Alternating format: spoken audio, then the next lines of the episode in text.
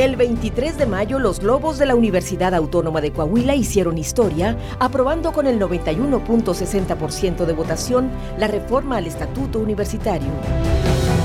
El Estatuto Universitario representa el pulso de la universidad en su reafirmación como una institución de todos y para todos en bien de la sociedad. 2019, año de la reforma estatutaria.